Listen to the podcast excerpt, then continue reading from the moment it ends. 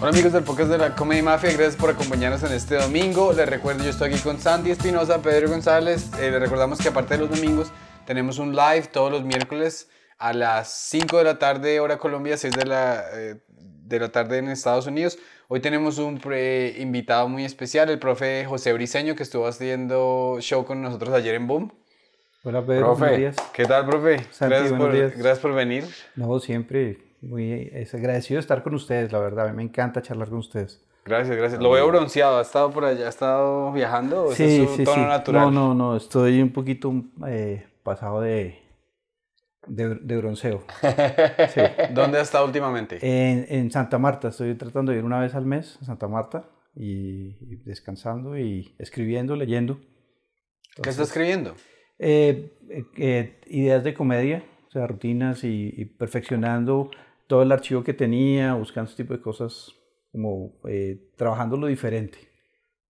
Entonces, Anoche estuvimos en Boom, en Francamente Franco, y me gustó mucho ver tu set. Yo había visto el set tuyo en Rembrandt, Sí. pero es que no me parece representativo de lo que, porque no sé, fue, pero Sí. anoche me gustó mucho tu set. muchas gracias. Estuvo muy, muy chévere. Estuvo una- fue una noche muy linda. Fue una noche muy bonita, la verdad, el público estuvo muy, muy bonito y, y- y había muy buena energía, entonces eh, eso, eso ayudó bastante. Yo, Sí. yo me sentí muy bien. La verdad le tenía un poquito de miedo al tema Yo estaba porque... de porque llevo, llevo un tiempo parado. Empecé otra vez a hacer comedia realmente hace 15 días. Un Mm. problema de voz que tuve y tuve que estar callado. y en el hospital. No, con médicos, pero no en el hospital Mm. directamente, terapias para recuperar la voz. Y, y, y eso le hace a uno perder ritmo, ¿no? El contacto con la gente, el estar en escenario, la energía del escenario. Entonces eh, me sentí muy bien y salió un show muy bonito, muy redondito de, de- de todos, ¿no? Sí, yo, De yo- todos. sí. Sí, la, la verdad, como yo, como yo iba justo después de usted, yo estaba dándole vueltas y dándole vueltas a mi propio set, entonces escuché solamente fragmenticos Sí. y me di cuenta que su merced a veces escribe como de cosas históricas, Sí. observaciones históricas. De, cuando usted se sienta a escribir, digamos, usted a veces dice, esto me tiene de mal genio, voy a escribir respecto, o, o- o usted de dónde saca sus, sus ideas. realmente de, de- de- de cosas que me pasan en el día. Eh, yo, por ejemplo, soy una persona que no veo noticias porque creo que lo- las noticias están manipuladas y, y creo que me contamina mucho. Es una mala energía ver noticias. La- no hay noticias buenas, todas las noticias son Sí, malas. es verdad. Pero siempre aparece un pendejo que le cuenta a uno lo que pasó. Entonces le dice uno, oiga, es que yo no veo noticias. No, no, pero fíjese lo que pasó. Es que no quiero oírlas. No, entonces le cuenta, es que siempre aparece un pendejo. No, pero no usted, otro. Sí, sí, sí, y le cuentan a uno la vaina y uno termina enterándose. Y ahora con el flujo de las redes sociales siempre salen diferentes cositas y a veces salen frases o salen titulares. eh, y yo digo, aquí de pronto hay algo. eh, y hago ahí sí una investigación un poco más profunda, si es un dato histórico, entonces lo hago como una referencia histórica y de ahí digo qué opino, o qué salidas tengo, o qué opciones hay, o, o- o si, si vale la pena o no, si es relevante o no para la gente. Entonces es, de ahí donde saco cosas y estoy todo el día. Entonces yo tengo una aplicación y escribo, escribo todo, todo, todo el tiempo ideas, ideas, ideas.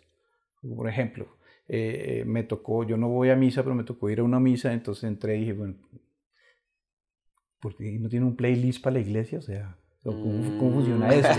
O sea, ¿cómo hacemos esto? Eh, entonces me pongo a darle vueltas a las historias de, por ejemplo, los curas y la pedofilia y demás. Entonces escribo tonterías para desarrollar, como decir, ¿a qué edad se dio cuenta que la pedofilia no es una enfermedad intestinal? Claro. Ah, o sea, o no sé si eso sirva para algo después, pero ahí, ahí queda.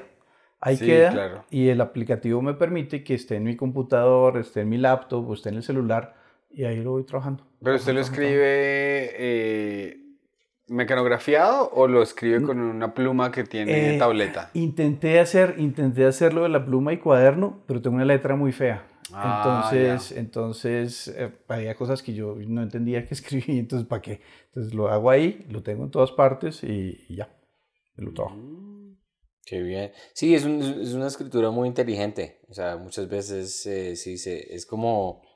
Sí, no sé cuando estabas comparando... Pues, todo el mundo compara a los hombres y a las mujeres, ¿no? Sí.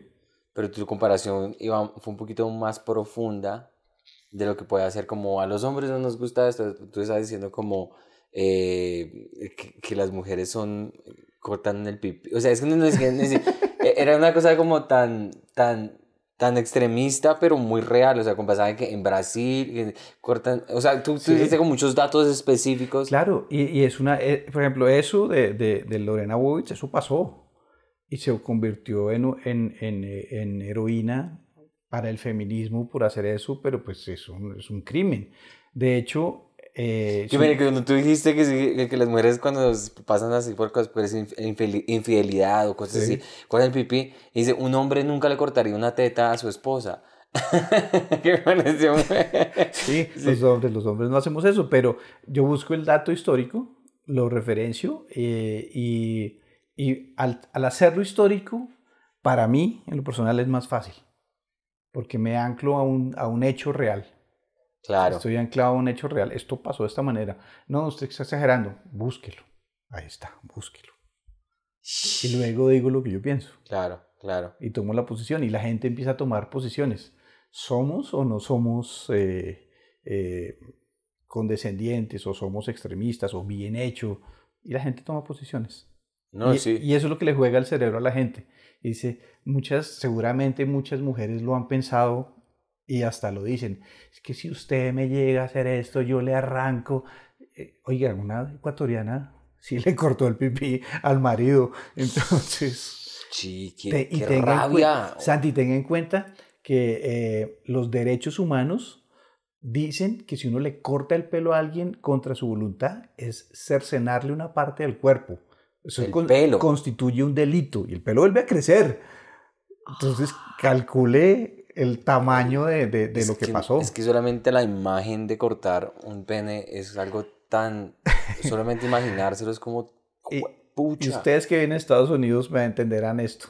Sacaron marcas de cuchillos patrocinados por Lorena Bowitz. No. El tipo se volvió, como le cosieron el pene otra vez, se volvió a- actor de película porno. Hizo un par de películas porno. eh, y lo de, sale una película que se llama Frankenpennies. Eso es real. Eso existe. Entonces vaya, busque esa vuelta. Uy, fue Claro. Entonces, No, o sea, número uno, número uno, eh, eh, eso, eso es algo que ha pasado y es que hay, hay noticias que yo creo que una vez es lo que dice Luis y que si algo se le viene a la cabeza Sí. tres veces por semana, usted no puede dejar de pensar en eso, escriba al respecto. Sí. Escriba. A mí me pasó y la verdad no he escrito nada, pero me pareció tan bonito que a una muchacha la violó un tipo en la India y la niña, y la, no sé, primero que todo, o sea, lleguemos al bonito. sí. ¿Qué tan- una pausa muy... ¿Qué tan dormido, qué tan dormido tiene que estar un man para que le puedan cortar el pipí? Eso es muy raro. Eso es raro. O sea, eh, nunca se nos ha explicado cómo logró hacer esto Lorena Bobbitt. No, no, y no quiero saber porque O sea, después yo- sale el manual y no. Yo me imagino que el man, yo me imagino que El lo, lo- tutorial. lo- o sea, lo drogó, Un masterclass, cómo cortar penes con lo...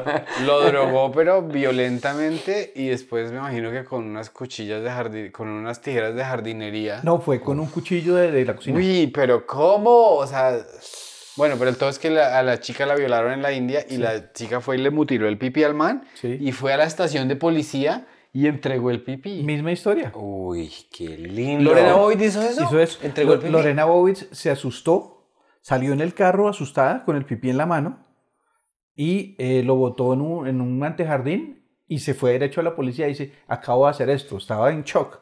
Y la policía, ya el tipo estaba obviamente yendo por urgencias y, y, el, y la policía dijo en dónde lo botó, lo recuperaron y por eso lo pegaron. Qué O sea, y eso es todo, lo- va en el set y, y así, Sí, sí. y así lo cuento, porque eso pasó de esa manera. Muy bueno. O sea, es que es, es que in- inaudito, como diría Berta. Inaudito. Ah, ¡Alerta! y hablando de Franken, Frankenpinius, hay- hay una de las películas más graciosas de toda la historia se llama El joven Frankenstein, que es Young Frankenstein, que es una película de Mel Brooks. Sí. Entonces el- está el doctor Frankenstein, que es Gene Wilder, el de la- eh, pero entonces que él arma su Frankenstein y pues tiene una, una asistente que se llama Or- Olga o Elga, lo que sea esas. Y es como, "Uh", y después sale, y ella le mira y dice, el schlong. O sea que el Frankenstein le salió con severa trola y la vieja se enamora de Frankenstein. ¿De dónde habrá salido? Yo creo que es un, es- o sea, porque el- el- vamos a ser honestos, Sí. el- el- ese estereotipo de que tener el pene grande lo hace uno más viril, no lo creemos todos. Sí. Me lo creo yo. Y yo, y, y yo creo eh, que e- es un estereotipo, es un estereotipo, está relacionado con, con la masculinidad, pero la verdad es que hasta cierto tamaño está bien porque después tiene que doler, A mí me gustaría, tiene, tiene que dolerle. A mí me gustaría saber la mitología Al, de... al receptor, hombre o mujer, tiene que dolerle si está muy Claro. grande. Sí, de acuerdo. Sí, sí, sí, claro. Yo he escuchado de, amigas que me han dicho, uy, yo vi esa cosa y me asusté y después eh, me dolía. O sea, entonces el man no termina disfrutando mucho. O sea, depende, ¿no? De pronto Depende. hay que encontrar la persona con que empate Sí, de acuerdo. el, el instrumento.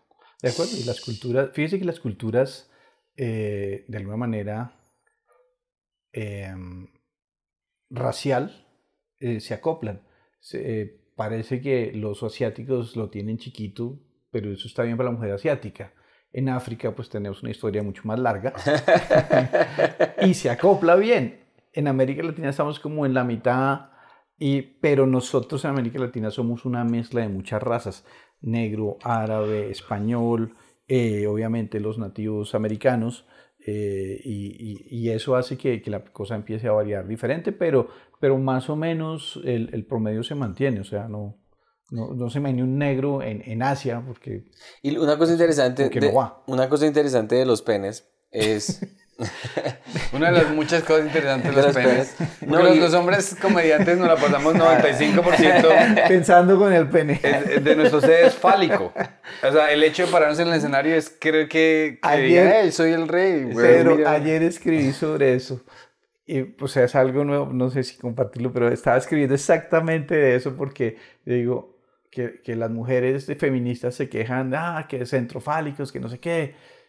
Yo soy centrofálico, yo me miro y en la mitad que me encuentro de mi cuerpo, ahí está. el señor, el señor Briseño. Y, y conozco, conozco este y no estoy interesado en conocer ningún otro. O sea, si Sí, estamos exacto, bien. O claro. sea, ya, dejémoslo así, ya. Sí, es verdad. Uy, ahí hay una premisa, una chimba. O sea, esa línea que usted dijo.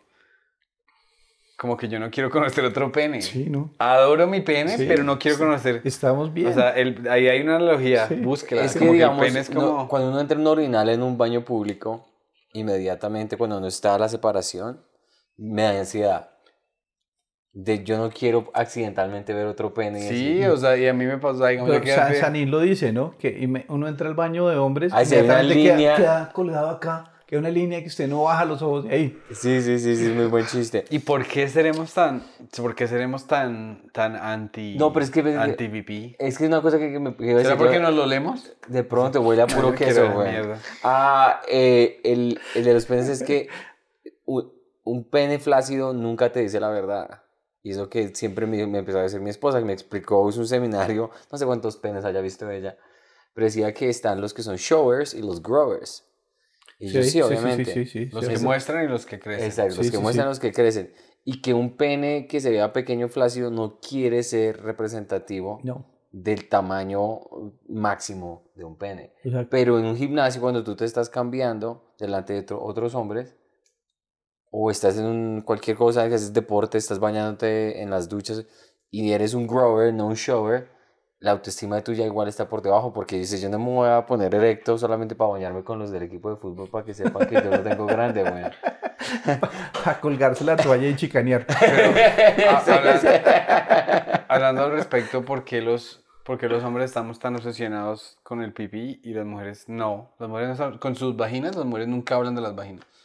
¿Será porque no se la pueden ver? No, pero si hay clases de vaginas, están las, las, las innies, outies. No, hay clases de vaginas. Ellas no hablan, si no tienes la razón, ellos no son como... Pero tan- las mujeres no dicen, no, y marica, mi vagina es No. una chimba. Pero venga, yo con mis amigos no hablo de, de penes tampoco. o sea. No, no, no, no, pero, no, no, pero uno se la pasa pensando en su... pe- Las mujeres sí hablan de los penes de, los, de, de, de todos los novios y eso. No, yo no hablo de penes con mis amigos. Sí, no. No, no.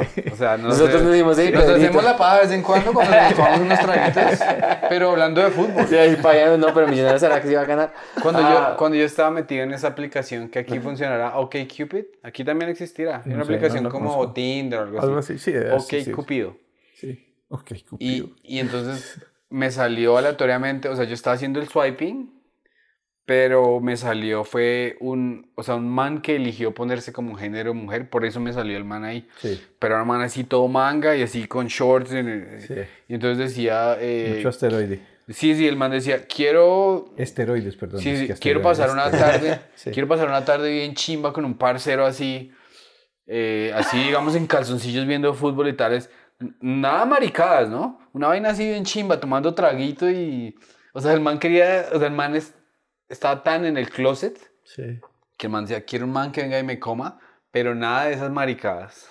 Sí, sí. como E- así, eso, eso es como el chiste ese viejo que, que, que se quedan dos náufragos en una isla y que al cabo de un tiempo dicen, no, pues tenemos necesidad sexual, no sé qué, entonces, bueno, usted primero, no sé qué, y arranca uno y en el momento que están ahí en el acto empieza a darle besitos y dice, no, no, sin maricadas. O sea, sí, no, sí, no, marica. marica, sí, claro. exacto. Y eso es, es una cosa que es cierta porque el, el beso es eh, cuando tú es caricias o cualquier tipo de arrunchis o lo que sea, eso sí tiene afecto. Penetración no tiene afecto. O sea, En nuestra cultura, en los, los árabes, sin conocerse, se podrían saludar de beso en la boca, sin problema.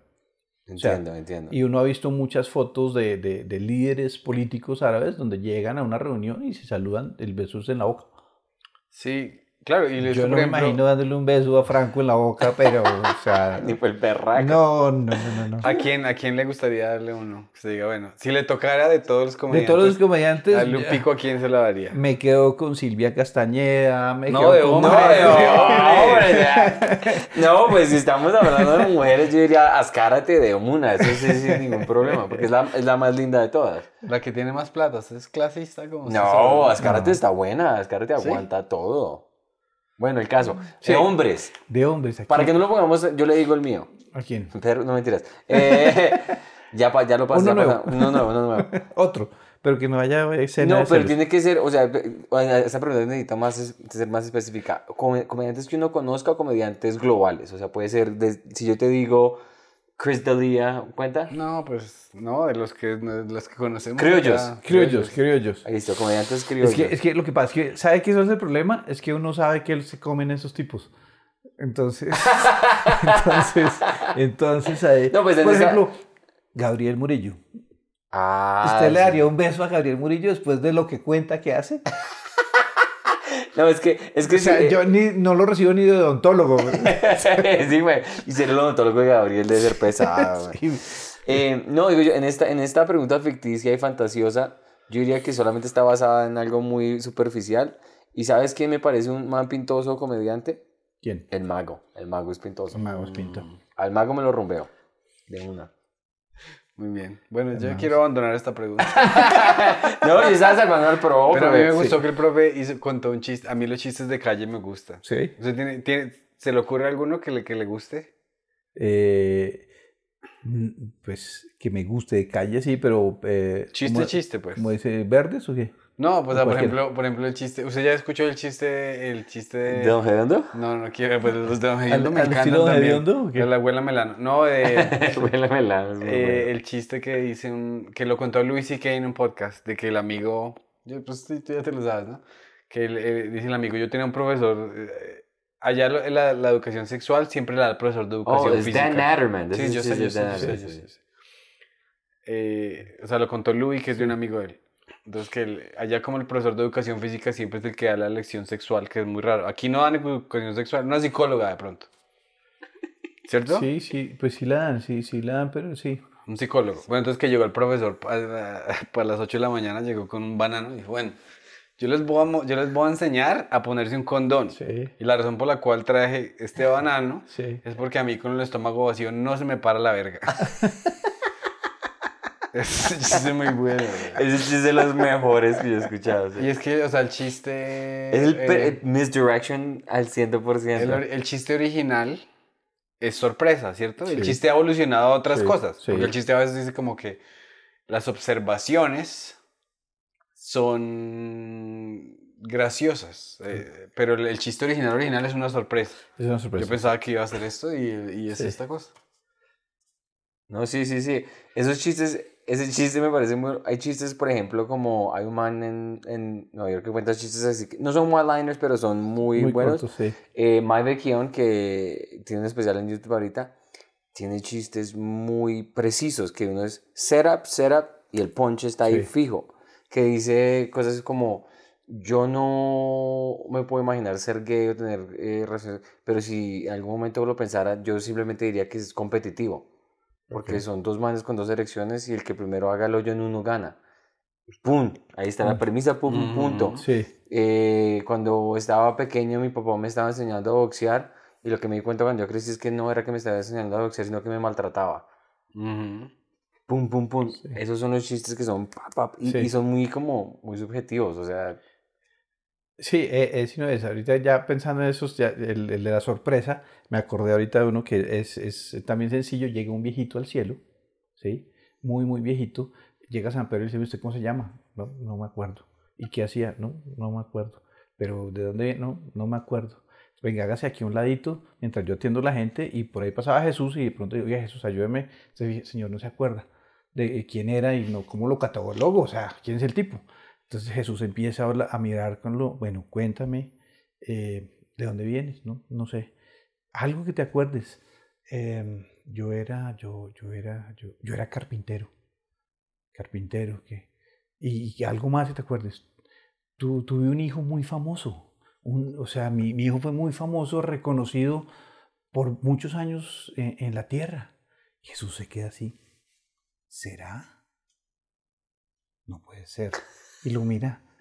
Papá, ¿eres tú? Dice, ¡Ah! ¡Pinocho, mi hijo! Está bueno. está bueno. Hay muchos, es que los chistes de Jesús son muy... de- no el, ese chiste creo que yo lo contaba en el colegio y era muy estúpido que era Jesús crucificado y había un, no sé si era un apóstol o alguien ah, lejos de la cruz. Y entonces Jesús estaba crucificado y Jesús estaba haciendo... Y no, Jesús me necesita. Y corría, man. Sí, sí, que Jesús me... Y después una, una, una pared de romanos. ¿Para dónde va? No, Jesús me necesita. Si quieres seguir esta pared, le vamos a cortar un brazo. Le cortaban el brazo. Y man seguía sin el brazo. No, Jesús me necesita porque Jesús estaba. Y entonces otra pared de romanos y le quitan el otro brazo. Dice, no, así, así, sin manos. Y, y otra vez se mete una pared de romanos. Y dice, no, si quieres seguir esta pared, tenemos que quitarle una pierna. Le quitan la pierna. Y con una pierna nomás, así. Porque Jesús seguía. Entonces, claro, se encuentra la última pared romanos. No, pues si quieres seguir, tienes que cortar el otro pie. Le cortan el otro pie. Y llegan arrastrándose así.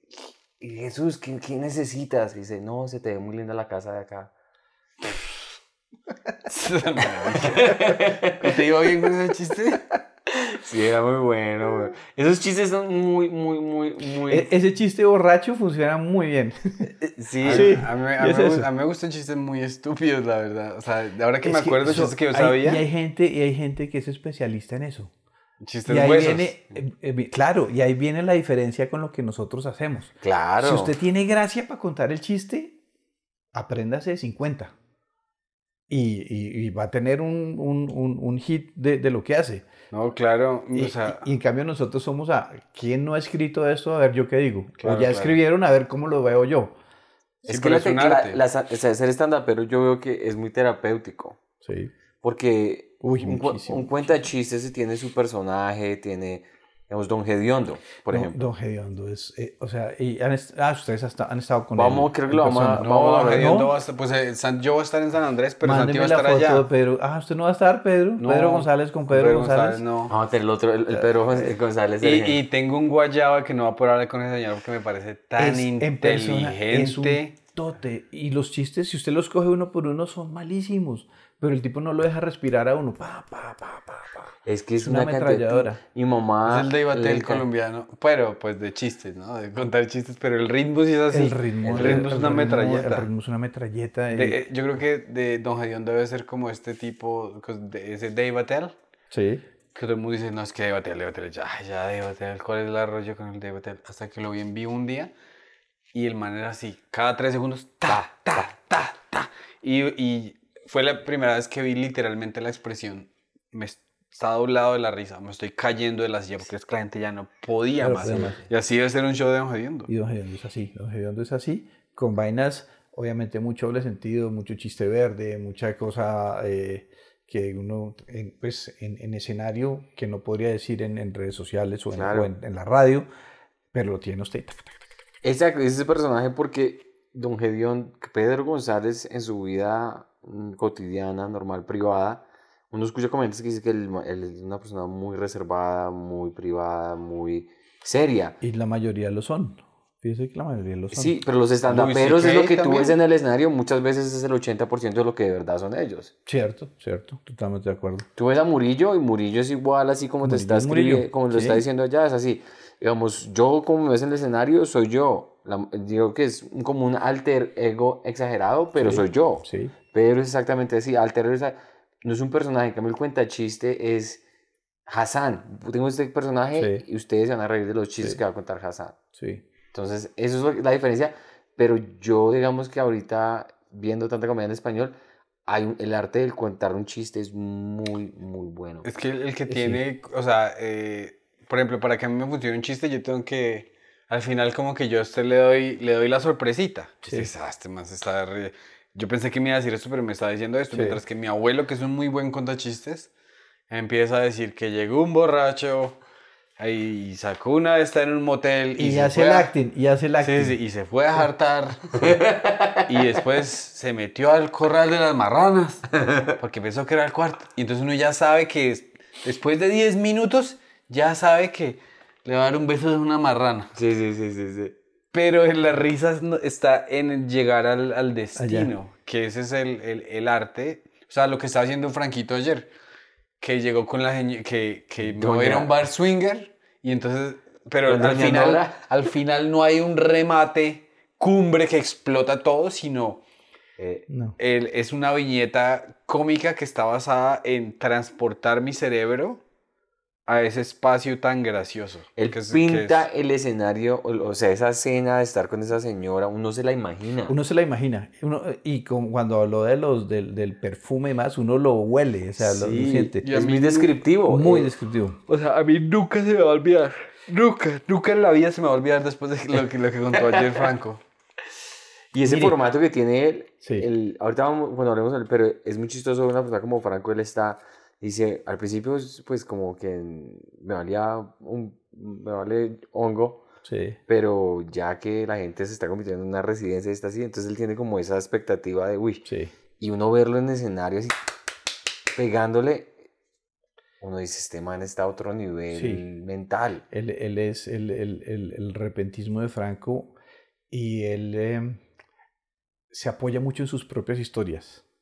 Claro. Y claro, en algún punto, da- eh, o sea, desdibuja la historia para convertirlo en remate, pero se apoya en eso y eso le da el bagaje. Y el repentismo que tiene Franco es gigantesco, o sea, es El- gigantesco. La descripción Le del voy a contar escenario. una anécdota de Franco que, que, o sea, esa anécdota es realmente de Juan Peláez, Franco eh, y yo en el escenario. Él antes de pandemia organizó su primer show en teatro, que se iba a presentar solo, pidió que el host, eh, le pidió a Murillo que fuera el host y el, el único opener que tenía era a doña Olga, la mamá, que venía a contar chistes verdes. Entonces, porque ella es muy graciosa, cuenta chistes verdes, y ese era su opener. Y Franco, Franco empieza a, yo creo que es un poquito hipocondríaco. Mm. Yo creo, en mi observador creo que es hipocondríaco. Eh, dos meses antes, profe, no se ha vendido nada. Fresco, Franco, la gente aquí en Colombia deja para último momento. Un mes antes, un poquito menos de la mitad se ha vendido. Yo me siento mal, estoy como mal del estómago. Sé qué, yo creo que tengo fiebre. Y de pronto lo oía a usted y se ponía pálido y empezaba a tener fiebre y empezaba a sudar. No, venga, Franco, relájese, no sé qué. Y en una de esas charlas le dice, le dice Peláez, le dice, ¿usted ya preparó la, la rutina de su show? Sí, ya está escrita, ya. Estoy listo. Perfecto. Faltaba una semana. No, va un poquito más de la mitad. Yo me siento mal, tengo que ir al baño, estoy sudando, tengo fiebre, será que no sé, pero, o sea, transfigurado. Llegamos al show, el día del show, se vendió todo, fue sold out. Al teatro y nos fuimos al camerino con él a acompañarlo. Y tenía unas botas y, y sus tenis, que siempre anda en tenis. Me dice, profe, ¿salgo con botas o salgo con tenis? Entonces, eh, yo dije, pues usted está más cómodo en tenis, no en botas, vamos a poner una- unas botas. Eh, eh, es que las botas tienen más chistes. Así me dijo, las botas tienen más chistes. Bueno, se las puso, salió del escenario, improvisó 45 minutos sobre las botas. Como miércoles. Así creo que digo. O sea, Peláez hizo así, gordo irresponsable, ¿cómo va a hacer esto? Pero el talento de Franco es ese, Claro. esa espontaneidad. Dice, ¿Cómo se manda usted a un teatro? Y dice, o sea, no, no estoy preparado, o sea, no se sé. Y hablar de las botas. Y hablar de las botas 40, la rompió, la reventó, como es él. Pero, ¿usted haría eso? No, Vamos a ver, el teatro lleno, vamos a ver de qué, de qué les hablo. ni por el hijo de pucha. Solo Franco puede hacer eso. Ese es el Sí. talento de Franco. Y yo creo que también, el, o sea, el, eh, lo que nos, o sea, la verdad nos, me imagino porque ya tiene tanta cancha que sabe que lo puede hacer, pero es como un acto de cuerda floja. Como- no, no se llama, como, Claro, como- sí, no se sí, llama sí. cuerda floja, sino cuerda, sí, ¿cómo Sí, se- la cuerda floja. La cuerda se floja. Él- Él está parado en la cuerda floja. él claro. sale así. Eso puede salir Ah, muy ah. bien o puede salir muy mal. Claro, porque él, Claro. también en, en- en- en Nueva York ha logrado unos shows muy bonitos en los cuales el man llega. Entonces él llega a mi apartamento y está todo el día así en, como en, en la cama ahí, como. Me imagino que ahí es donde él hace sus meditaciones, pero llega y suelta 45 minutos de lo que le pasó Llegando, sí. bajándose del avión hasta cuando se subió al taxi. Y eso fue todo el show. Entonces es, es increíble ver cómo el cerebro de él ya está entrenado para Está entrenado. des- destilar esas y historias. fíjense, así. los grandes comediantes, eh, eh, por ejemplo, Seinfeld, por ejemplo, Robin Williams, por ejemplo, eh, el mismo de Murphy, están todo el día en el beat. Todo el día en el beat. En e- y Franco está así. Porque es una experiencia que todos los que van al show en Nueva York pasaron. Porque eso- ese público es público colombiano. Ninguno nació allá, muy poquitos. Y pasaron por la experiencia. Llegar, tomar el taxi, llegar al destino. Y a todos nos pasó. Y ahí es donde se vuelve universal lo que hace él. Claro. Porque para todos es obvio lo que les pasó. Pero ninguno hace los remates que hace Franco. Claro, y o sea, la brevedad de, o sea, digamos, si yo estoy escribiendo un chiste, yo digo, bueno, yo soy de familia humilde, entonces me da vergüenza viajar porque siempre uno me comete errores y yo no sé qué, y tres párrafos y, y llegué, pero se sube Franco y dice, me subí yo a ese avión y pedí un soberneco viñón, y uno ya sabe que esa mierda le pasaría a uno, uno dice, pero este vino qué, y se le olvida a uno y lo invierte, y es muy, muy, muy así como están, y es que es tan rápido que gran parte de la gracia es que uno no ha terminado de reírse aquí y ya lo está cogiendo por, otro por otro lado, sí. Sí. Digamos, ese tipo de personas, ahorita en este momento en Colombia eh, hay comediantes así que improvisen también como improvisaba Franco. Hay alguien así que esté como en la misma... Yo, yo pensaría que Loquillo es una persona que puede ser Loquillo, de, de ese, de ese talante, porque el- el- la capacidad mental de, de, de Loquillo es, es impresionante. No he tenido la oportunidad de conocerlo. ¿no? Eh, yo pensaría que él, y obviamente eh, el, el- como el grupo de, de, de- Con ánimo de ofender se desarrolló también en, e- en ese aspecto por el, por el programa claro. por el tipo de programa. Entonces, digamos, el mago es muy repentino, Camilo Sánchez es muy repentino también, eh, Gabriel también, Sí. eh, y, y Culo Tauro, todos, todos tienen... Culo el- Tauro, sí, sí, sí. y sí. todos están todo el día en, en, en, en la función de rematar. Ibrahim, salga usted con Ibrahim un Ah, día. ese es otro personaje. Usted está que- con Ibrahim y pronto, espere, profe, mire, que, ta, que si funciona o no funciona. No, Ibra, yo creo que tal vaina. Ah, bueno, y tengo este otro, no sé qué, va caminando y compra un chicle. Oye, señora, figúrese que yo venía el otro día porque yo soy árabe y le echan la rutina. No, esto no funcionó. Entonces va y compra un chocorramo y él le, ya la misma rutina la corrige, se la echa el chocorramo y se le cae la risa y, ah, listo, Esto funciona. anotado. Y, y, y él está todo el día, todo el día en eso. Y que es una manera muy buena, de- así es como yo, digamos, la mayoría de mis chistes, Pedro me hizo dar cuenta de eso, la mayoría de las cosas que son graciosas para mí, yo no soy el que se siente a escribir, me, me pasó, sino que yo estoy diciendo una, una historia, anécdota. Y Pedro dice, "Venga, como mierda, tiene que decir eso en el escenario porque es un desperdicio de historia. Y eso, es- ese ejercicio de hacer los lives todos los miércoles y Sí. estar tallereando y, y así como sacando cosas muy, muy, muy, como muy raras. Yo nunca me hubiera sentado a escribir que a mí me habían atracado cuando yo tenía nueve años. Sí. Nunca. Nunca me hubiera pasado. Pero Pedro me hizo la pregunta. No sé qué me preguntó Pedro un día. Y lo dije. No, pues es que íbamos caminando. Es que el, el ocio es esencial para el comediante. Sí, sí. Yo, les- yo siempre le he dicho a Santi, le he dicho a muchas personas que mi jefe es un escritor increíble. Entonces él mantiene su... Escribió cuatro libros que vendió el New York Times, una película, una serie que vamos a sacar ahorita. Entonces el man tiene su escritorio y tiene una mesa de billar. Entonces el man termina y juega billar tres o cuatro horas al día. Juega pool, pues. Pool. Porque mientras el cerebro está... La parte de atención está enfocada en, met- en meter las bolas al hoyo Sí. el, el subconsciente está haciendo lo que hace Ibrahim Sí, siempre la... volvemos a, me- a algo, meter en algo en una parte, ¿no? Meterlo en el hoyo. esa es la... esa es la- Es a meter eso Siempre donde hay sea. que meter algo donde sea, Esa en es una licuadora si es posible. esa es la última meta, pero el, el- ese ocio es increíblemente importante para... Es, viene desde los griegos, los Claro. filósofos griegos, grandes pensadores, y ahorita estoy leyendo un libro que los menciona mucho, de, The Art of Creation, de el arte de la creación, sí, que, usted... sí. Ah, cuénteme de ese libro que me tiene muy interesado. Eh, yo hasta ahora voy en el principio. Es un libro grande, o sea, grande es 900 páginas, o sea, un libro serio. Y además, yo tengo un poco de dis- dislexia para leer.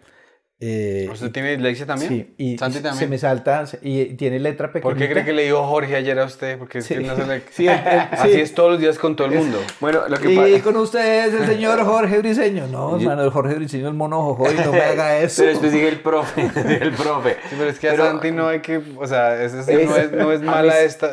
Yo le, le voy a veces le digo cuánto es la cuenta y, y él, o sea, yo, veo el número que es 869 y Santi me dice 968, porque es que no, algo pasa ahí. Algo sí, algo pasa ahí. Pero lo de anoche fue más porque estaba más como emocionado y más. eso, sí. Pero sí hay un poquito. Yo digo las palabras, digo las cosas, digamos, con dichos. Pedro siempre se habla mucho de mí de eso. Un dicho yo te lo. Hoy, hoy dijo, hoy dijo, quiere, Es que Pedro va directo a la quiere, presa. quiere ir directo a la presa. Mano a la no, presa. no, no, no, quiere ir directo a la pechuga. Y yo después de tres minutos dije, ah, mandó la mano a la presa. Ya, ya. sí. Ah, parece, parece como el chapulino. que Ese es el chapulín colombiano. Pero mire, el, el libro este, el problema es, la letra es muy pequeña y es en inglés. Tal vez está escrito como, como la primera mitad del siglo pasado. Ah. Entonces hay unas palabras diferentes y hay una redacción diferente. Pero, pero básicamente habla de la estructura, a lo que voy, voy como en las primeras 70 páginas. La estructura de, de cómo funciona el cerebro, cómo los, eh, los eh, filósofos griegos utilizaban eso. O sea, ellos también se hacían bullying y también eh, eh, pues, so- son famosos por otras cosas, pero también se hacían sus, sus tiros de comedia. eh, desde el punto de vista de la psiquiatría, desde el punto de vista de la eh, psicología y desde el punto de vista eh, fisiológico de cómo funciona el cerebro, cómo se crea la risa, por qué hay risa, por qué va, va de esta forma, cómo lo utiliza un comediante, cómo hace eh, esa, va creando esa estructura, cómo cambia de plano, lo que usted dice, la sorpresa, estoy hablando de esto, ta, ta, ta, ta, ta, pum, salté para acá, pero sigue siendo pertinente y el libro habla de esa creación. Yo llegué al libro de, The Art of Creation de, de, de porque muchos comediantes que yo admiro, eh, eh, Seinfeld, eh, Robin Williams, eh, Steve Martin, hacen referencia al libro en algún momento. Mm. O sea, no, tal libro, yo leí tal libro. Me demoré en conseguirlo y, y está difícil de leer, pero, pero está difícil por el problema que tengo y por el, el inglés de verdad. sí Pero eso es- está también en audio, sí, ¿no? sí. No, sé si está en audio. del No sé si está en 1900, audio. yo no sé qué. Ok. Eh, eh, en audio estoy oyendo ahorita es un libro de- que se llama The Atomic Habits. Ok. de- Ah, los hábitos de- atómicos. de- mi esposa lo está leyendo y dice que le James- gustó James mucho. Clear y lo estoy eh, eh, oyendo eh, por el autor, con la voz del autor. Ah, qué bien. Y hace mucha referencia a comediantes. ¿En A serio? Steve Martin eh, y a, a otra parte de comediantes en su forma de trabajar, en los hábitos que hacen de cómo estar todo el día escribiendo, escribiendo, escribiendo, Sí. observando. O sea, pues, porque es que al final uno le trae al público vainas que la gente ve Claro. todos los días, pero que las miras de otra óptica. y Eh, punto. Es lo que es muy interesante de la comedia, es que si tú te das cuenta, hablarle al micrófono lo puede hacer cualquier baboso. Cualquier persona que te pueda parar, Sí. ni siquiera tienes que pararte, Sí. simplemente hablarle al micrófono. Entonces, cuando la gente compra una boleta y está consumiendo, y es una noche de 100, aquí en Colombia, en Bogotá, de 200 mil pesos mínimo, que una persona se monte al escenario y me diga cosas que no tengan chispa que no tengan trabajo, de verdad es una, una perdedera de plata. Sí. Y se tienen todo el derecho a emberracarse. Sí, Porque es una, ellos están gastando, es como ir a ver una película mala. sí. No dice, no, ¿qué, es esta mierda? Sí, pero en la película no tiene con quién pelear. Sí, sí, no, tienes toda la razón. Es uno un comediante malo y uno dice, no. Y entiendo a la gente, porque esa gente está aquí, pronto tienen hijos, pusieron ahí una niñera o se quedaron con la abuelita y ellos están aquí, entonces... Sí. Y un comediante, y lo- el, comediante como tal, muchas veces nosotros nos olvidamos de eso. Sí. Y uno mira al público, ese público de mierda. Uno dice, no. No, yo nunca le echo la, culpa al público. El público no tiene la culpa a veces. O sea, de pronto le llega la gente que quiere, pues, hacer de las suyas. Sí. Pero la, genera- la, la, la gente, si la gente pagó boleto y quiere estar allá, es porque quieres que Quiere ellos quieren que tú les des un show. Y ahí viene lo que está pasando, como por ejemplo lo, lo que está pasando en Boom, que las noches están prácticamente con una, una público base de, de 100, 120 personas. Y eso es bonito porque está funcionando. Y estamos en un proceso que yo creo que ahí la labor de Kike y la labor de Juan es muy bonita de enseñarle a la gente a ver comedia. El lunes es Open. ¿Y qué es el Open? El gimnasio. Hay que ensayar, hay que tirar líneas que no funcionan, hay que pararse e, e intentarlo. Quien no lo ha hecho antes, se para, "No, es que yo soy muy chistoso. Bueno, bienvenido, tiene cinco minutos, a ver, Hágale. hágale. Y eso tiene que pasar. Y entre más pase, y ahorita en Medellín está pasando. Tanatos tiene el Open, y hay sitios en Bello, y hay sitios en, en La Guacatala, y hay sitios en Envigado, hay sitios en inglés, lo que les conté hace un rato en Envigado. Y tiene que seguir pasando, y entre más haya, mejor. Y la gente tiene que probarse. Claro. Porque, de nuevo, estadísticamente, y los gringos lo tienen muy marcado, el, eh, la gente le tiene más miedo a hablar en público que a morirse. Claro. Lejísimos. Y ahora, una cosa es hablar en público. Otra cosa es hablarle usted a extraños de un tema que usted quiso trabajar para que se rían o para que reflexionen, porque la comedia también es reflexión. Algunas veces la gente no se ríe, pero se queda como, Dios mío, ¿qué pasó aquí? O sea, el cerebro queda trabajando. Entonces, eh, en ese aspecto, esa actividad por eso es tan difícil Claro. Tan difícil. Es es súper gratificante lo que nos pasó a los tres o a los cuatro anoche, que salimos felices con la adrenalina arriba, la gente estaba agradecida, fue una noche súper bonita, redondita de todos. Entonces, ese es, ese es el, el trabajo nuestro, está hecho, Sí. pero también podría salir mal. Sí, claro. Claro. Es, es como que uno entra, es como darse en la jeta con alguien todas las noches. Usted salió invicto. Porque es tan violento. No, pero usted salió, usted salió invicto y como que papi. Pero, pero yo- entra a un bar y bueno, ¿con quién peleo? Que son los ¿Con quién hay que muñecos darse la feos? jeta, Sí, sí. Diga, a ver, O sea, digo como el, el- el equivalente psicológico Sí, cuando sí. uno venga, le cuando- cuento cuando- cuándo son tres pares. el equivalente psicológico cuando uno sale de un set malo es como si le hubieran dado una pela. Lo Sí, a la sí. no, Qué humillación. Pero es ahí donde usted se da cuenta si es o no es comediante. Ah, por pues, si te paras otra vez. Si, se vuel- si tiene la resiliencia de pararse otra vez, si tiene la resiliencia de volver a parar ese material, porque el material puede, puede no funcionar por varias cosas. El público no era el apropiado, es decir, háblele de pensiones y temas de ancianos a estudiantes de bachillerato. Pierde el año. pierde el año totalmente. Eh, su timing no fue bueno, hizo la pausa cuando no era porque el material es nuevo, echó mucha carreta y no llegó rápido al punchline, estaba entrando en el punchline y le prendieron una licuadora, Claro.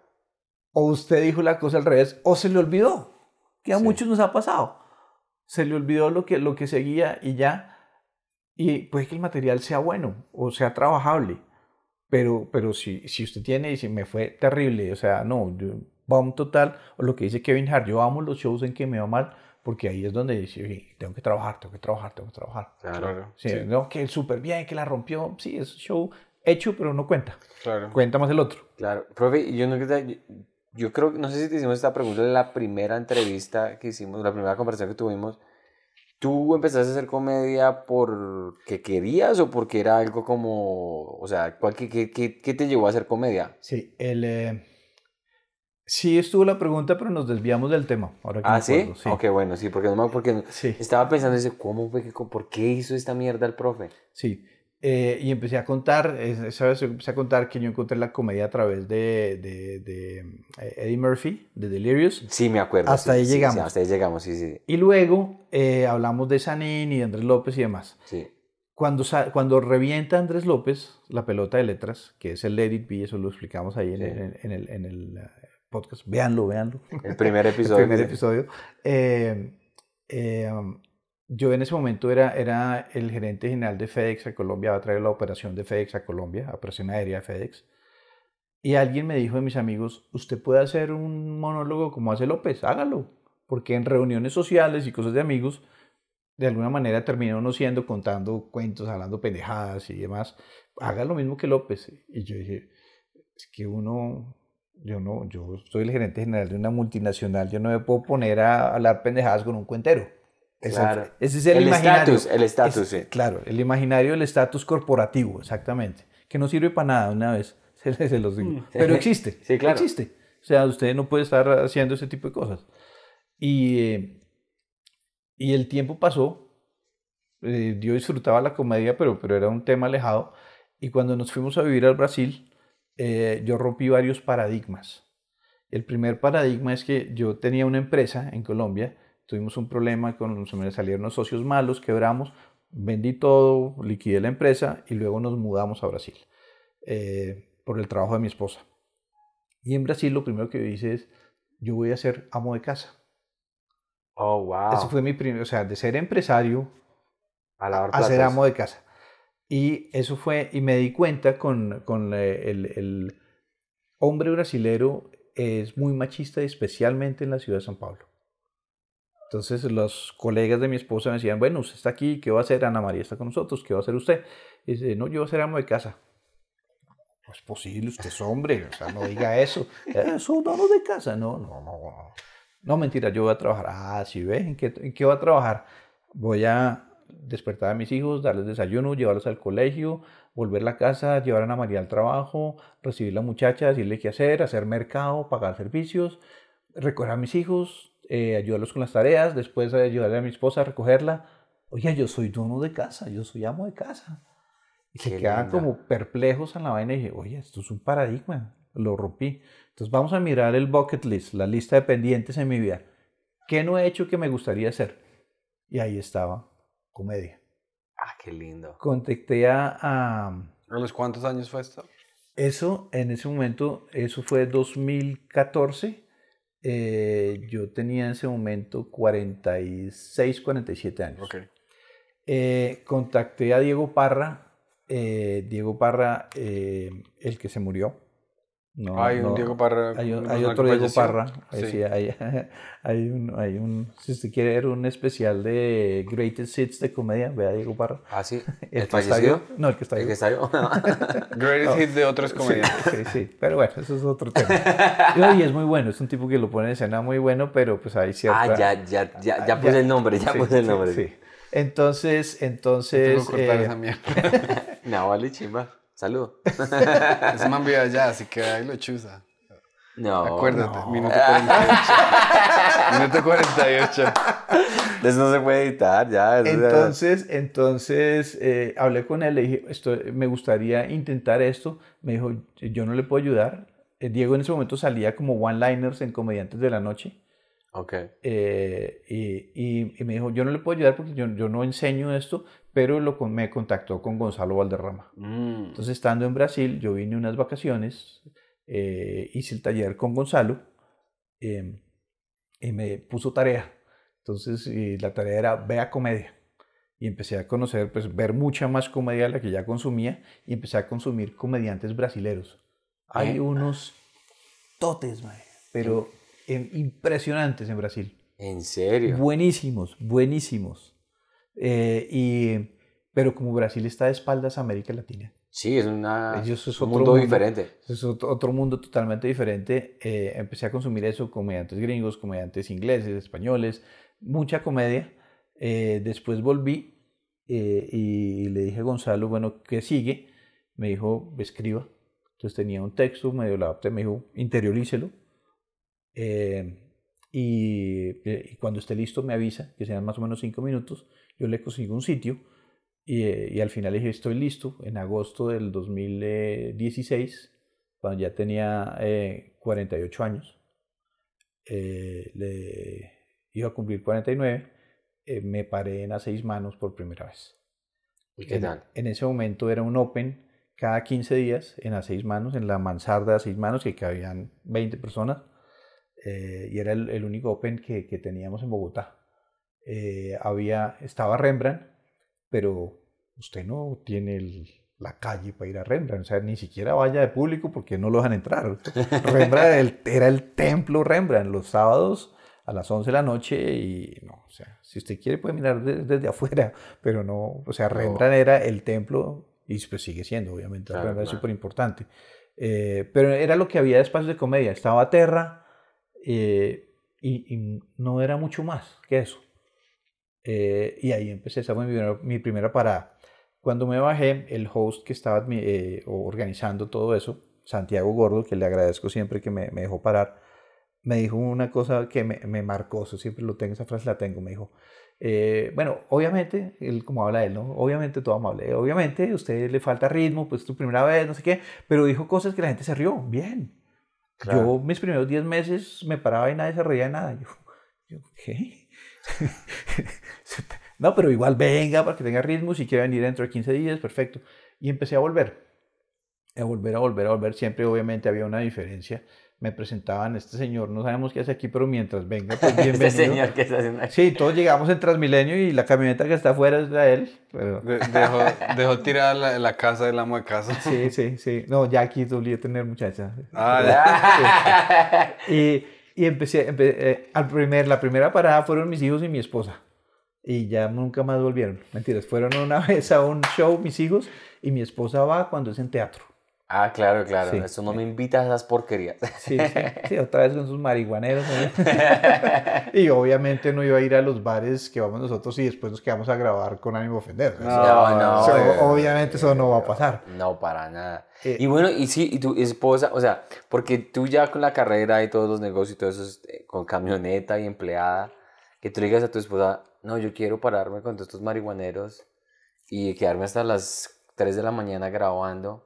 Lo entendió ¿Lo perfectamente. entendió? ¿No te hizo Y- como usted está loco? ¿Qué clase de cris- No. crisis existencial Por, estás por eso están casados. Lo por eso lo estaban lo juntos. lo exacto, lo entendió, sabe que, sabe que, que, que, que- que me llena, o sea, ayer cuando me bajé del show lo primero que hice fue ponerle un chat, divino salió, pum, así, Qué lindo. divino salió, fue decirle a ella, salió divino, y mm, ella sabe que me llena, Sí. o sea, me ha visto en el escenario, sabe la emoción que me da, sabe que cuando me va bien, la adrenalina queda tan alta que no llego a la casa y no me puedo dormir, entonces me voy para mi oficina o me voy para, para el baño y Se hace una pajita. ya, uno, uno ya no está para esos trotes. hola, es más, ni siquiera el preservativo, porque es que uno se lo pesa mucho. ¿Cómo, cómo hablarían esos viejos cachacos cuando tenían 20 años? ¿Igual? Ala, eh, Ala, sí, es como sería. bueno, Encantado ya. de conocerte, mucho gusto. Te voy a presentar unas muchachas. Mucho gusto, allá. tengo 12 años. Ese acento, cacha, ese acento rolo, uno que es cachaco, Sí. ¿de dónde sale? Siempre son hipérbolas de, de exageración de cosas, ¿no? Ala, bueno. Ala, ¿cómo estás? ¿Cómo, cómo te va? Yo no he conocido una persona que habla así todavía.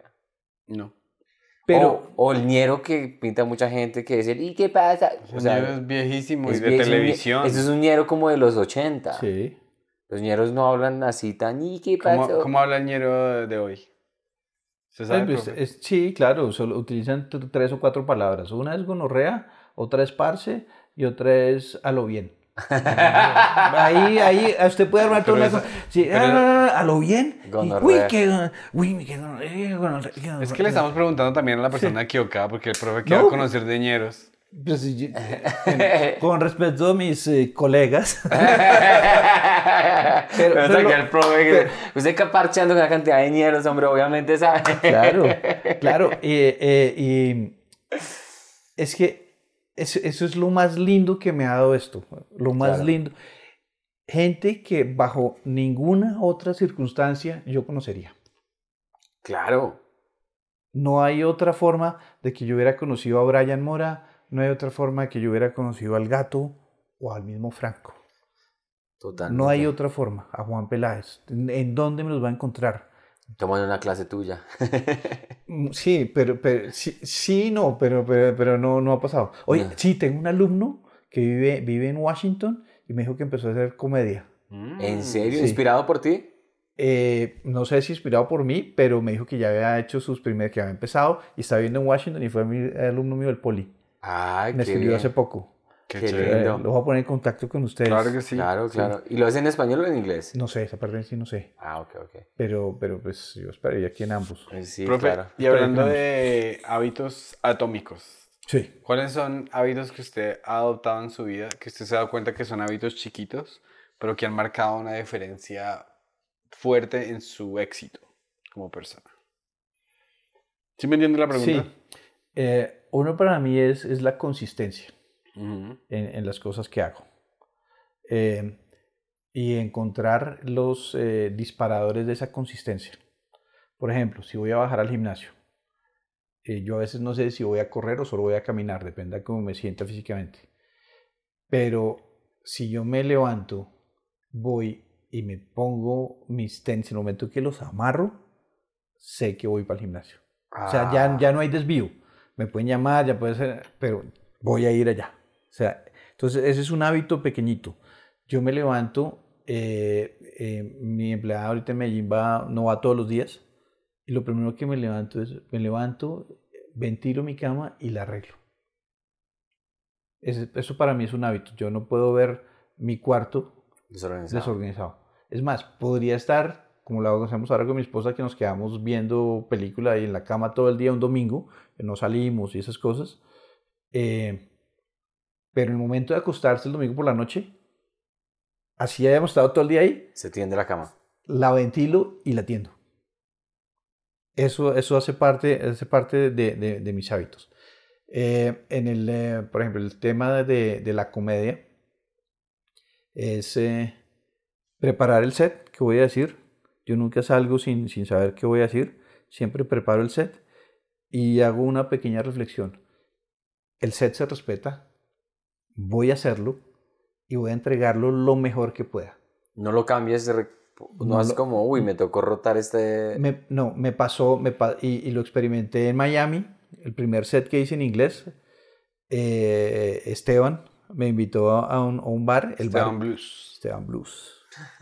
Sí, me tocó escribirle en español y luego en inglés porque que voy para allá, entonces no sé. Y no no respondió entendió. en español. Sí, sí. Oh, disculpa, profe. Yo no sé. y lleva ya dos años y ya... se- Ah, no, Sí, me tocó es escribir en inglés. Hey. Entonces, eh, llegué al sitio, yo llegué un poco de tiempo antes, era, era un teatro donde hacen Open, eh, al norte de Miami, en una comunidad haitiana, o sea, negra, negra haitiana, y el distrito de teatros es, es de la comunidad eh, gay. Y yo dije, mi set voy a hablar de O sea, negros. haitianos y gays, ahí sí es el barrio más SIDA con la concentración de SIDA Claro, más alta de voy, voy a- hablar de ne- voy a decir, voy a decir negro, voy a decir gays. Y entonces me quedé pensando, ¿qué hago? ¿Lo cambio? ¿Lo cambio o no lo cambio? Entonces ahí, ahí dije, el set se respeta, salga como salga. ¿Y ¿y cómo te fue? Salió divino, salió O sea, súper bonito. Y en el momento que me iba a parar, yo ya sabía que seguía, después de que se bajara la, la persona que está en el escenario, me dice, Esteban me dice, no, pues usted sigue, profe, fresco, ¿no? Porque usted ya tiene mucha cancha. Le dije, ponga la mano aquí, me puso la mano en el pecho, pregúntele a Esteban cuando lo vean. Bum, bum, bum, bum. Yo estaba a mil, ese corazón estaba a mil, se sentía así nomás. Dijo, vamos, vamos. Y el set sale como sale. Y me recibieron súper bonito, lo solté. Eh, obviamente me di cuenta que no es porque los gringos suelen decir, "Ah, es que usted no es negro, no puede hablar de negros, es que usted no es gay, no puede hablar de gays, Es- eso está muy común. No, uno sí puede hablar si tiene algo que decir. Claro. y de la forma como lo entregue es como la gente se lo recibe. Esa Sí, presentación, claro. Claro. Sí. Y, Y, en- eso en- para mí es ritual, ritual de respeto. No, no, muy, muy Respeto bonito. ser, Yo, yo respeto también al tengo lo mismo, como que levantas, se tienda la cama, abre el café. O sea, yo me metí a un gimnasio ahorita que el gimnasio tiene la... Usted se anota para la clase el día anterior. Ok. Su cerebro se fue a dormir y su cerebro ya, Ya tiene, horario. Son Claro. cambios así de chiquitos. que yo tengo una cosa, a mí no me gusta andar mirando mi teléfono cuando estoy escribiendo. Entonces yo tengo un, un- un- una cajita así Una cajita fuerte. que yo meto y le pongo dos horas Sí. y cierro la cajita y en dos horas yo no puedo ver mi teléfono. Son hábitos chiquitos Ok. que marcan que uno eh, se pueda concentrar mejor. Yo estoy tratando de soltar ese, porque me di, me di cuenta que, que, que miraba muy seguido eh, el teléfono y, y- y no hace ¿Pa falta. qué? No hace falta. No, sí, yo ahora No tengo un, un Apple Watch que no tiene servicio de internet. Ok. Entonces yo dejo mi teléfono en la casa, sí. me subo al tren, ya sé para dónde voy, entonces no necesito GPS, no necesito nada. Pongo mi música clásica y leo el libro y camino por la calle y estoy pendiente, hablo con la gente y no veo mi teléfono por cuatro horas y llego a la casa como que soy un ser humano distinto. Sí. Y eso, y eso es importante, por ejemplo, con el momento, yo tengo mis espacios de oír mis podcasts. Entre, entre oír basura de las noticias, todo es malo, Ujú. no importa lo que sea, todo es malo. Asesinatos y violaciones y robos y el erario público y no sé qué, y los políticos mintiendo, eh, todo, todo es aburridosísimo. Entonces me cambié a oír podcasts eh, que, me, que me pongan algo, que me den a mí algo. ¿Como cuáles? Eh, entonces tengo un podcast que es de temas de caballos, pues de lo que yo hago que me interesa mucho. Entonces ahí he oído cosas que son, ya es lo que uno afina, ¿no? Detallitos que a uno le sirven, que para, para la persona que no está metida en el medio, pues pasa por encima y ya. Claro. Pero entonces son detallitos a través de historias súper importantes. Oigo podcast de, de comediantes, por ejemplo, estoy al día con el de Kevin Hart Ah, ok. Comedy Gold Eh, Mines. y, y tengo mi espacio para eso. O sea, si estoy haciendo, si estoy haciendo, mm, eh, estoy en la, en, la, en la elíptica o estoy en la, en la caminadora, ese espacio va para alguno de esos podcasts de Mm. crecimiento personal. Estoy ahora con los audiolibros como el de los eh, eh, Hábitos atómicos. hábitos atómicos. Entonces estoy todo el tiempo nutriendo y buscando más cosas nuevas. Estoy haciendo ahora inversiones, aprendiendo a hacer inversiones en, en la bolsa de Nueva York. Entonces Mm. tengo mi espacio Para hacer eso. para mis clases, para entender. Eh, ya he hecho algunas inversiones, unas salen, otras fallan, Claro. pero, eso- pero en- entiendo que en este momento es un proceso de aprendizaje. Aquí Claro. tienes a quien consultarle de inversiones porque él escribe una Investors Newsletter. ¿Ah, sí? Claro. Sí, es sí, el sí. trabajo de él. No sabía. Pero no es más que todo con las mo- monedas. ok. FX. Ah, monedas. ok. Pero también, o sea, en conocimiento general de la bolsa de valores y todo Sí, eso. no, yo estoy es en, en temas de, de, em, de los, eh, ah, se me olvidó, Eh, opciones. Opciones, sí. Opciones. Y respecto, respecto a eso, eh, ¿cuál es un buen hábito financiero que usted ha cultivado que, que le ha servido mucho para crecer? Me ha costado mucho trabajo, ¿sabe? Porque eh, el, el poder separar, separar eh, el 10% para ahorrar, el eh, otro por ciento para... A mí me ha costado mucho trabajo porque cuando empecé a ganar dinero, yo prácticamente ya debía más de lo que ganaba. Claro. Entonces ahí es donde la gente me dice, ah, no, es que usted, eh, primero arrancan, "Ah, usted es uribista y entonces es rico. Elitista. ah, ah". No, yo empecé, una época que yo tuve que dormir en mi propio carro porque no tenía dónde llegar. Ah. Y no era un carro, era un Renault 4 modelo 74, estamos hablando de los años 90. O sea, Qué buena esa historia. y empecé a trabajar, tuve que dejar la Universidad de los Andes porque no tenía plata eh, y, y- empecé a hacer diferentes cosas eh, y desde ahí me, me di cuenta que he hecho, que he querido ser empresario siempre. Vendía champiñones, vendía flores, recogía a mis amigos, recogía papel y, y reciclaba papel y lo vendía en los centros de reciclaje. Eh, Wow. Hacía una cantidad de cosas siempre buscando eso y nunca pude, siempre tenía en mente como que uno tiene que dejar un 10% para esto, un 20% para esto, vivir ojalá con el 50% o menos, pero como empecé en menos cero, Claro. nunca, nunca he podido llegar a eso. Mi propósito en este momento es, o sea, no lo he perdido, quiero que mis, eh, eh, lo que estoy haciendo con los caballos, con la comedia, con las inversiones, este porcentaje se queda aquí, este porcentaje va para esto, este y lo tengo súper claro, pero no lo he logrado. Pero, no, pero lo voy a lograr. O sea, eso Pero lo sí, tienes clarito. lo, lo tengo claro y lo voy a lograr y, y para allá es que, que estoy apuntando.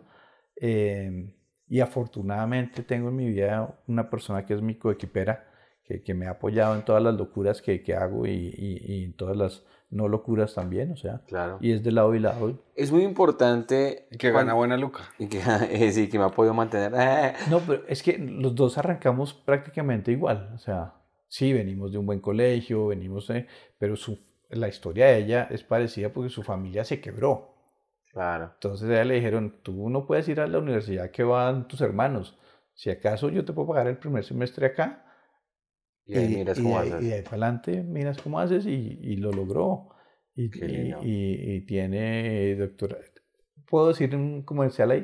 Claro, Claro. que sí. Esta mañana cuando me desperté había un mensaje de ella que eh, esta, había sido elegida dentro del top 10 de los ejecutivos más importantes de recursos humanos de Colombia. Uy, pues entonces- juepucha, Es- qué es- bien. está ahí eh, y, y la invitaron para hacer un panel de- del top 10 de los recursos humanos en América Latina.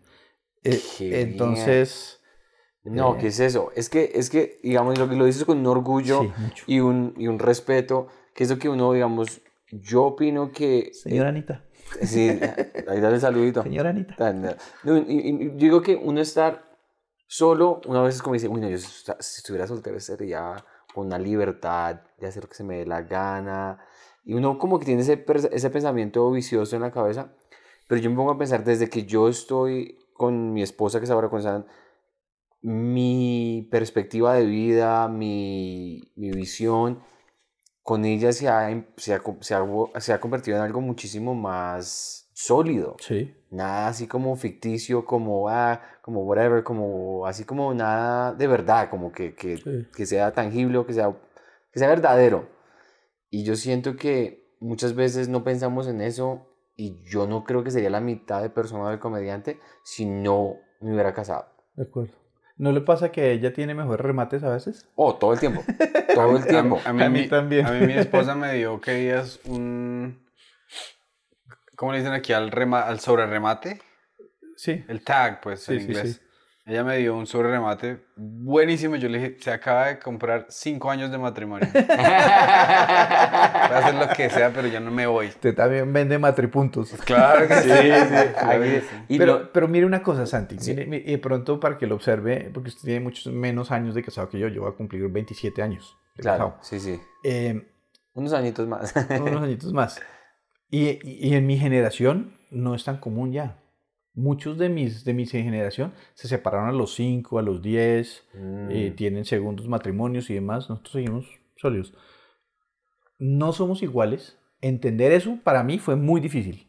¿Por qué no vienes conmigo si a mí me gusta eso y, y si yo estoy feliz, yo quiero que usted esté feliz a mi lado? Claro. No, a mí no me gusta ir a un concierto de rock, que no me gusta la chichonera y no me gusta eso.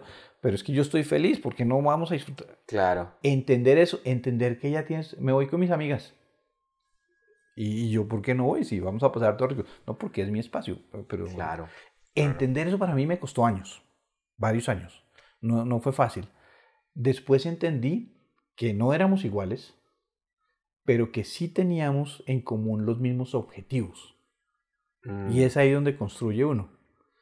Proyectos, nuestros hijos. Ya uno está trabajando, terminó, se graduó dos carreras de la Universidad de los Andes.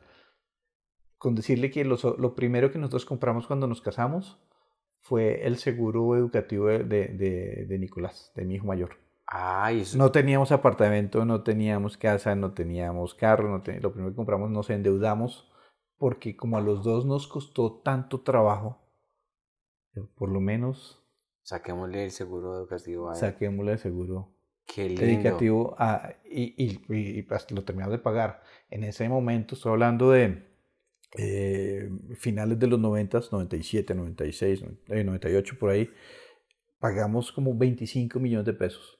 Para nosotros es una fortuna o sea, una deuda impresionante, no teníamos nada más, vivíamos en arriendo mucho tiempo, como yo vivía por fuera del país trabajando con, con FedEx, ella vivía con, en la casa de su mamá y yo vivía en Venezuela, y al final lo sacamos adelante, y la primera matrícula que pagó el seguro a la Universidad de los Andes fue por 16 millones de pesos. Entonces al segundo semestre nosotros nos sentíamos en la gloria. Claro. E, y ese, esa sensación fue un logro a 20 años. Una visión, una visión brutal. Sí, hoy en día la gente piensa las universidades se van a acabar, es posible por la oferta que hay en internet de, de cursos, porque la gente ya no quiere clavarse cinco semestres o cinco años o algo así en cosas que no le interesan. muchos jóvenes van a la universidad y dicen, oye, yo estoy haciendo una vaina de finanzas, necesito aprender algo de mercado. Se meten a la universidad, toman los dos o tres cursos de mercado y se retiran. No les interesa el resto, ni el título, ni, porque ya ni nada de eso. y, eso, está migrando un poco. Pero por nuestra época era así, era, eh, tengan una carrera eh, eh, y, y, tengan como, no se preocupen de ese pago, lo que nosotros sí sufrimos. Entonces, esos son propósitos en común. Eh, y fuimos construyendo y compramos un apartamento y una casa después y vendimos eso y, compramos otro más grande y entonces ya los carros mejoraron, entonces ya empezamos a aprender del mundo de las finanzas y dijimos, ¿para qué tienen un carro si eso es un gasto? Entonces eh, lo tomamos en renting, entonces pagamos un arriendo que la gente dice, no, pero es más caro. Sí, pero yo no me preocupo del seguro del mantenimiento, del eh, seguro de terceros, del ah. eso lo hace esa compañía. Y cuando el carro tiene 40 mil kilómetros, lo entrego y me traen uno nuevo. Claro. Funciona mucho. Para ustedes es normal, pues funciona en Estados Unidos. El leasing es muy grande. Aquí, aquí es algo, una, una, figura nueva. Eso no hace parte de mi patrimonio, entonces uno no paga impuestos sobre eso. Y empezar a entender cómo funcionan las cosas, pero siempre con propósitos nuevos. Siempre tenemos un proyecto. Entonces el proyecto después fue el, apartamento eh, que, que, tenemos de descanso.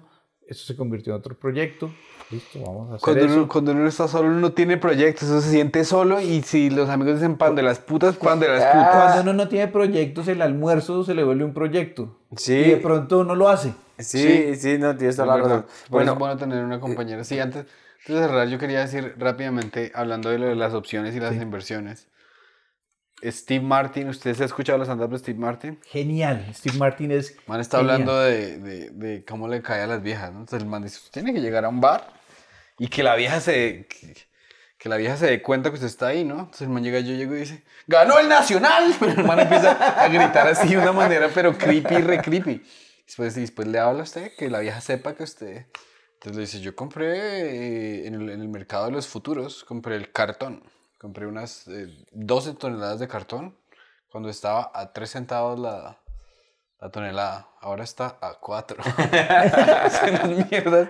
Ese, ese, man sí era, es un genio para el estándar. Y, y, Steve Martin, él, él, él, él él empezó de, también... En Disney, a los 14 años, vendiendo eh, algodón y haciendo truquitos de magia.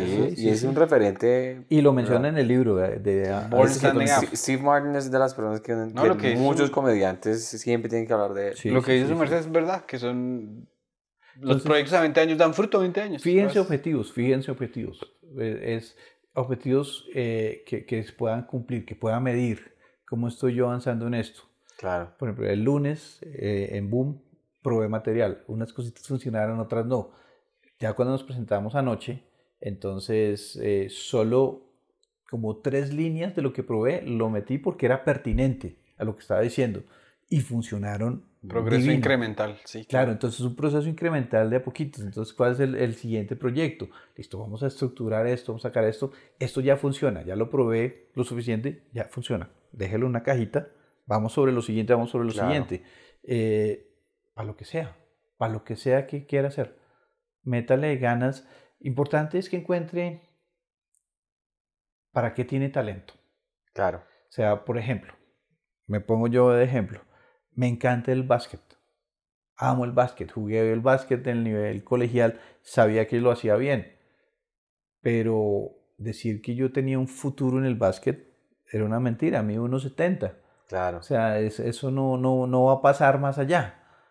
Lo disfruté y punto, pero saber que no tengo el, talento para ser profesional o ganar una beca o algo así, entender eso, bueno, perfecto. ¿Qué puedo Te hacer yo? a- ¿Qué, puedo hacer yo en otra cosa? Claro. De pronto en otra cosa tengo talento. Yo sé que tengo talento con los caballos y lo que hago. Y lo hago con la gente, y lo hago con cariño, con el mismo cariño que para en el escenario, trabajo con la gente, me- muchas veces se pone muy emocional, entonces voy a entregar lo mejor que puedo de Claro. lo que estoy haciendo. Sé que lo puedo hacer bien, sé que puedo mejorar, vivo estudiando para mejorarlo y, y- y ahorita, por ejemplo, en temas de comedia, lo quería, lo estaba programando para hacerlo este año, pero tuve el problema con las cuerdas vocales y demás, entonces me tocó posponer todo, pero mi, mi idea, y esto es una invitación para toda la gente que ve, es voy a empezar a girar por diferentes ciudades, una Qué gira bien. de bares, a mí pues creo que eh, no, no tengo todavía tanto público como para hacer cosas más grandes, pero a mí el bar me gusta, Claro. eh, con comediantes locales en las ciudades, ciudades intermedias y demás, eh, pero en el día eh, voy a buscar la posibilidad, y esto también es una invitación, ¿puedo invitar? Claro, que o sí, sea, para eso gracias. estamos. Eh, es una invitación eh, de una charla que yo tengo de propósito de vida, bien sea para estudiantes de últimos años de colegio o para estudiantes universitarios.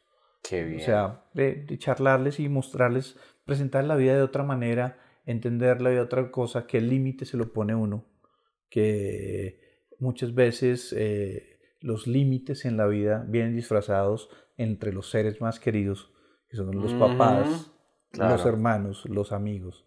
Y a veces hay que separarse emocionalmente de eso para buscar el sueño que uno tiene.